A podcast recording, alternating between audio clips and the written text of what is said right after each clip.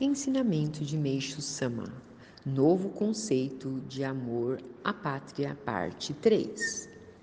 Através desse fato, podemos ver que os japoneses deixavam em segundo plano o que é bom e o que é mal, quando se tratava de assuntos relativos à nação. Pensando apenas no seu próprio bem, chegaram até estabelecer e propagar o slogan Haku Ichi-u, o mundo sob a égide do Japão, e a julgar que se o seu país estivesse bem, pouco importavam os outros países.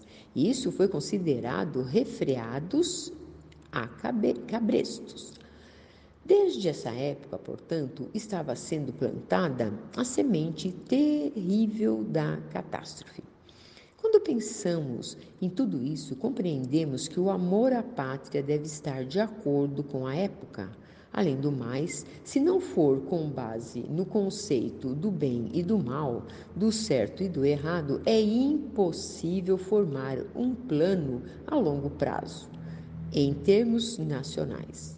Sendo assim, vou mostrar o sentimento de amor à pátria que está de acordo com a era vindoura tirado do livro O Alicerce do Paraíso, volume único.